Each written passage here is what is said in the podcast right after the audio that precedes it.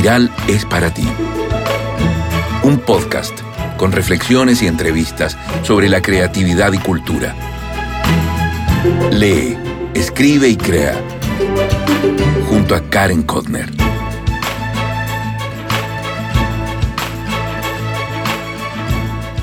Hola, hola, ¿cómo estás? Grabo este episodio 45 una tarde de miércoles. Soy Karen Kodner y te doy la bienvenida a Espiral, este podcast, tu podcast sobre creatividad y libros. Mira, en los últimos días he estado reflexionando sobre la felicidad. ¿Qué es? ¿Existe una fórmula mágica para alcanzarla? En el boletín de la semana pasada lo escribí sobre esto y hoy quise compartirlo contigo. Tú, el que me estás escuchando, tú, la que me estás escuchando. Estos últimos días han sido difíciles para muchos de los que hoy me escuchan. Intensos y el otoño, aunque de verdad a mí me fascina, no hace más fácil el trabajo de sentirse bien, contenta. Más encima si a eso le agregamos el COVID-19, tenemos como esta sensación de tristeza, de desazón. Entonces, sea donde sea que me estés escuchando, ya sea en Chile o en cualquier parte de nuestro hermoso continente, o no sé, soñando en alguna parte en Europa, en Estados Unidos, no sé, no tengo idea, pronto, y hay que tener fe, que vamos a salir bien de esta, nos vamos a liberar, y yo tengo plena confianza en ello. Recuento personal. De verdad, estoy fuera de Chile. Vine a ver a mi hijo mayor a una pequeña ciudad al norte de Estados Unidos, en Burlington, que queda en el estado Vermont. La última vez que estuve aquí fue justo para el 18 de octubre del 2019. Y para los chilenos eso significa mucho, porque es justo en esa fecha cuando se produjo el estallido social. Recuerdo muy bien esa tarde. Parecía como como de película, porque junto a mi marido, me acuerdo, estábamos en el lobby del hotel, era Shabbat, este es el séptimo día de la semana, un día sagrado para los judíos, en el cual yo no veo el teléfono. Y de repente él me extiende el suyo y me muestra lo que está sucediendo en nuestro país. Parecía una película como con dos planos, una, una de agitación, vandalismo y militares, que obviamente me costaba creerlo, y otra casi bucólico, porque en esta ciudad, en Burlington, los colores otoñales anegaban las calles y la ribera del río Champlain. No volví más aquí hasta hoy para estar con mi hijo mayor y otra vez estoy viendo una película en dos planos. En Chile, específicamente Santiago, en realidad, decretaron la cuarentena absoluta. Y aquí en Burlington, que es un pueblo, ciudad muy, muy tranquilo, enfocado a la vida sana y al arte y a la comunidad, o sea, una onda súper especial, las personas están volviendo a las calles, están viviendo sin mascarilla, repletando los restaurantes, incluso aquí ahora mismo están haciendo el primer festival de jazz, que no se hacía desde antes del COVID. Es una alegría sana, contagiosa, linda, porque se ha normalizado todo en el estado de Vermont se acabaron las restricciones. No más mascarilla, no más distanciamiento social, no más aforo. Hace varias semanas, eso sí, los que ya estaban vacunados podían gozar de una mayor libertad. Algo muy diferente a lo que estábamos viviendo en Chile. ¿No crees? ¿Cómo es en tu país? Siempre estamos en dos y hasta en cinco planos diferentes, solo que pocas veces somos tan conscientes de ello. En los últimos días he ido tomando conciencia de estas realidades paralelas. Estoy con el corazón dividido, feliz de vivir este periodo aquí con mi hijo mayor, pero triste, triste por enterarme que en mi país la cosa no está fácil. Ahora me voy con todo al tema que quería regalarte, una reflexión sobre la felicidad. ¿Existe una fórmula mágica para alcanzarla? La respuesta es no, obviamente, no estoy diciendo nada muy novedoso, porque la felicidad no es una receta de cocina, sino diría que es una especie de tejido, una amalgama de situaciones y de sensaciones inquietas que van y vienen. Si viviéramos constantemente en un estado de alegría, no nos daríamos cuenta de lo que tenemos. A ver, justamente es tan esquiva y juguetona que le gusta hacérsela interesante. Ir por ahí escondiéndose en rincones o se agazapa en lo más alto de los edificios. Nos cuesta tenerla siempre a mano, ¿no? Me he preguntado estos últimos días, ¿qué hacer? ¿Cómo ocupamos el tiempo? ¿De qué depende el uso que le damos para alcanzar un poco más la felicidad? ¿Qué me hace feliz? ¿Lavo la ropa ahora o veo una serie? ¿Salgo a correr o me quedo durmiendo? ¿Cocino para hoy o para toda la semana? ¿Elijo el deber ser o lo que me da felicidad? Te pregunto, ¿sabes lo que te hace feliz? ¿Lo que te entrega paz? He descubierto con los años cómo conversar fluidamente con ella, con la felicidad. Hay días que son buenos, la encuentro rápido, sí, fácil, pero en otras se vuelve a esconder. Te dije que era juguetona. Y aquí en Burlington me propuse hacer cosas que hace mucho quería, que supuse que me iban a entregar felicidad. Es decir, sueños, como los sueños que también te nombré en el primer capítulo del 2021, esos 11 sueños que tanto me costaba cumplir. Pero aquí me propuse otras cosas y me tiene feliz. Feliz, feliz, feliz. Ya te la voy a contar. Pero antes quiero hacer un poco de historia, porque estudié un poquito este tema, o sea, súper poco humildemente. Epicuro nació en el año 342 antes de la era común, y él fue un filósofo griego que postuló que la felicidad está vinculada con la libertad y la ausencia de inquietudes mentales y dolor físico. Pero en cambio para los budistas, o zen, de verdad, eso sí, no tengo mucha... Si alguien me puede ayudar, ¿cuál es la diferencia entre zen o budista? Para mí es casi lo mismo, pero básicamente ellos dicen, postulan que hay que vivir el presente, pero siempre con vista a lo absoluto. Para los judíos es contentarse con la porción que uno tiene, saber que eso es exactamente lo que uno necesita, ni más ni menos. Descubrí en la revista Atlantic una serie de reportajes sobre la felicidad muy, muy buenos. Allí se propone que, y no sé si estoy de acuerdo, que la búsqueda de la felicidad es un derecho. Y esta pregunta, que ha preocupado a filósofos, científicos, artistas, y además de generar una enorme industria de autoayuda, sigue siendo una inquietud que nos preocupa a la mayoría, a ti, a mí, al que está al lado, a tu vecino, a tu papá, a tu mamá. Y en esta misma revista de Atlantic hay varios videos sobre el tema y todos concluyen algo vital, que los vínculos son uno de los pilares, pilares son bases para alcanzar una vida más plena. En todos estos episodios que hay en este como mini sitio de la revista Atlantic, podrás ver a las personas relatando sus experiencias, digo, sobre la, las relaciones y la felicidad, cómo se vinculan, el valor de la espiritualidad y de las redes sociales, de cómo nos afecta la tecnología y obvio, cómo un año de aislamiento ha afectado de manera radical nuestra comprensión sobre el disfrute y lo que nos hace plenos, es decir, felices. Otra cosa que descubrí investigando un poquito más sobre la felicidad es que hay un pueblo en África, que no tengo idea si lo voy a pronunciar bien, y ya sabes que me cuesta la pronunciación, que se dice Yuhuansi, hombres del bush. Ellos viven con lo necesario y no tienen esta división nuestra del tiempo tan estructurado. O sea, es decir, para esta tribu no existe pueblo en realidad, sábados y domingos. Para ellos, todos los días son igual de importantes. ¿Por qué? porque todos los días tienen que subsistir. Por ende, el tiempo lo miden distinto, no bajo la lupa occidental. Ellos no tienen esta cosa de, por ejemplo, nuestra, de la angustia del día de domingo. No existe.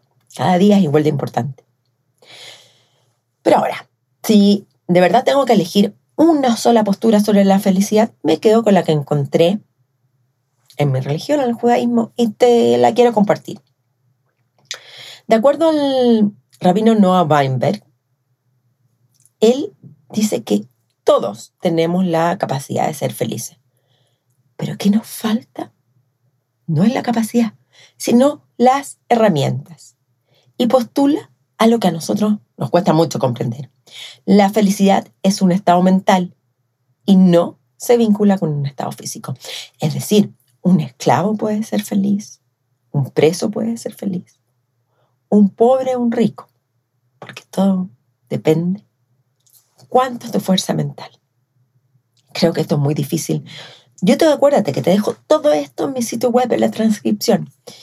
Y aquí te postulo alguna de las reflexiones del rabino Weinberg. Uno, la felicidad es una energía y nos da la fuerza para vivir. Por lo tanto, es como la benzina para el auto, ¿no? Dos, uno se tiene que enfocar en lo que te da felicidad y no en lo que te hace miserable. Mm. Vaso lleno, vaso medio vacío. Tres, la felicidad no es un objetivo en sí misma, sino un medio para alcanzar tu potencial. Cuatro, ¿quiénes son felices? Los que son más optimistas y cuentan con objetivos precisos. Cinco, alcanzar la felicidad depende de ti, independiente de tu estado actual. Acuérdate del esclavo, el que tiene hambre, el prisionero. Seis, para ser feliz hay que tener disciplina y mucha resistencia para el trabajo persistente y duro. Siete, la felicidad se crea, se recrea, se hace. Entonces, si quieres aprender más sobre esto, puedes ir al sitio donde se puede encontrar las reflexiones del rabino Noah Weinberg en www.eshlatino.com. Acuérdate, te dejo el link en la transcripción. Pero ahora voy al ámbito personal. ¿Qué hago yo Karen Kodner, que hoy te estoy hablando en este capítulo 45 sobre la felicidad del podcast Espiral, para sentirme un poco, un poquito más feliz. Uno, se decía. Incluso una época escribía a diario en un pequeño cuadernito café, me acuerdo, cinco cosas que valoraba, desde el agua caliente hasta tener sal en la cocina. O ahora, por ejemplo, podría decir que estoy feliz porque tengo el computador, tengo una buena conexión a Internet, cosas sencillas. Dos, ir a la naturaleza. Eso es mágico. Automáticamente me vuelve la energía. Así como... es como esa bomba que uno le puede tirar a la, a la tina y explotan entre el, con el agua caliente y sale un olor exquisito. Eso también me hace feliz. Tres, leer cuando necesito tranquilizarme. Cuatro, tomar té. No soy de café. Tomar té y comerme un pedacito de chocolate sin azúcar. Sin azúcar. Sigo sin el azúcar. Cinco, abrazos con mi familia. ¿Te pasa eso? Seis, participar en cualquier tipo de ayuda comunitaria, ya sea con cosas sencillas como mandando comida a una familia que lo necesita, donando ropa, organizando ayuda en el colegio de tus niños, organizando ayuda en tu municipalidad, en tu biblioteca. Ayudar debería ser una ley todos tenemos que ayudar. Siete, juntarme con una amiga a conversar. Como lo hice antes de venir a visitar a mi hijo con mi amiga, que me vino a visitar mi amiga Claudia. Ocho, creer en algo mayor, superior. Para mí es Dios. Pero para ti puede ser el poder de la naturaleza, de la tierra, o algo superior, una fuerza. Nueve, dar regalos. A mí me fascina dar regalos. Por ejemplo, regalo pan, velas o cualquier cosa sorpresa. Me gustan. Sé que hago a otro feliz. 10. Dormir cuando me siento cansada. Darme el baño de tina que te dije. Preocuparme un poquito de mí. Darme ese espacio, ese entre paréntesis en lo que da la vida. 11. Y algo nuevo, muy fresco, recién, que acabo de descubrir ahora en Burlington. Permitirme ser imperfecta por ejemplo, y muy concreto, pinté recién un cuadro a mano alzada, digno de ser basura, pero que para mí significó cumplir un sueño de larga data. Y me sentí feliz, orgullosa, dichosa, todos los sinónimos que tú quieras encontrar. Entonces, ya te di como este listado, estas ideas que son súper personales, cada uno sabrá, ¿no? Pero cuenta, te quiero contar lo que he hecho acá en Burlington, que que me han abierto como estas luces de la felicidad por unas buenas horas. Obviamente yo aquí no conozco nada ni a nadie, bueno, a excepción de mi hijo, y, pero me dije, si voy a estar más de una semana, es mi oportunidad de probar. Entonces, probé un masaje de sanación Reiki con una chica que se llama María Cavallo. Y su casa queda al sur de Burlington y parecía un santuario. Era un lugar loco, sí, lleno de plantas interiores, o sea, eh, donde ella hacía el masaje, lleno de plantas interiores, de piedras y diferentes elementos que recuerdan todo tipo de culturas. Muy, muy alternativo. Otro día fue una clase de arte que se llama Open Studio, donde Topaz Weiss es la anfitriona y allí imparte lo que se llama arte expresivo. Durante dos horas estuve pintando sobre un cartón, como te conté, lo que yo quisiera, sin ninguna exigencia, con música y totalmente ajena a la perfección. Topaz lo hace gratis y uno al final entrega una donación. Todos estos datos llegué por María Cavallo, la que me hizo el Reiki. Pero ¿cómo llegué a María Cavallo? En Burlington hay una revista con las actividades que iban a ver en el verano y había un especial sobre masajes. Y ahí salió un artículo sobre ella. Y me contacté. Bueno, pero déjame de seguir contándote sobre la pintura. Me traje este dibujo a Chile. Más bien, no. Eh, se me iba a romper y todo, así que fui al correo y lo mandé por correo. Y en algún momento va a llegar a mi casa y después lo voy a poner en mi taller, en la Barnechea, como recordatorio. En la Rayana, en realidad.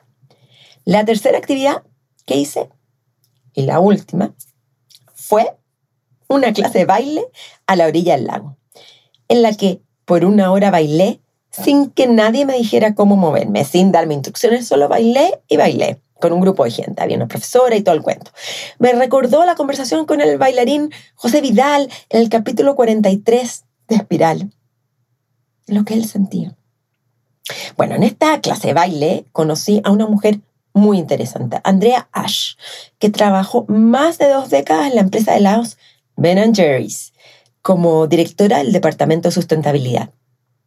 Antes de explicarte, te quiero pedir un favor si tienes la oportunidad, si puedes, o no sé, prueba uno de estos helados, son increíbles y son de Vermont, de aquí donde estoy visitando.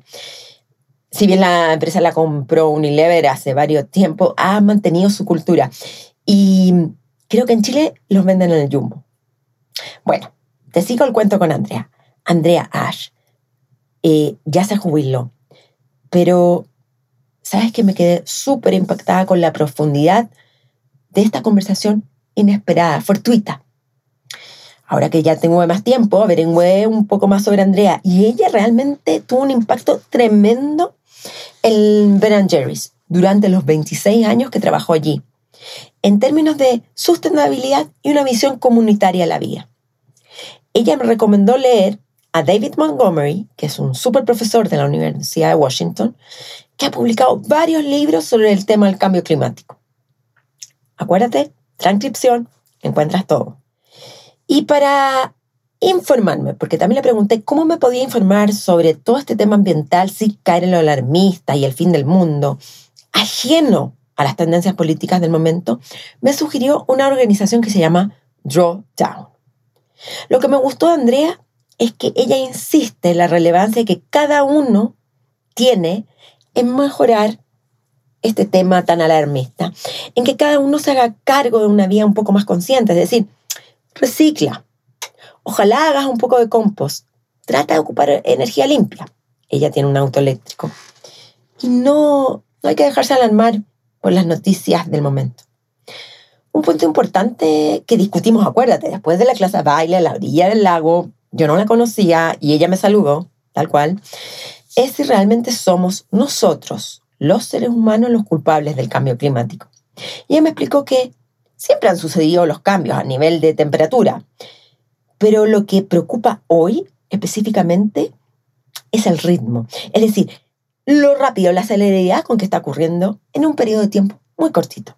Por ejemplo, la glaciación, digo, fue un cambio climático pero que se dio de una manera muy paulatina, en millones de años, y eso permitió que las comunidades se habituaran a estos cambios y se hicieran resistentes a una nueva forma de vida.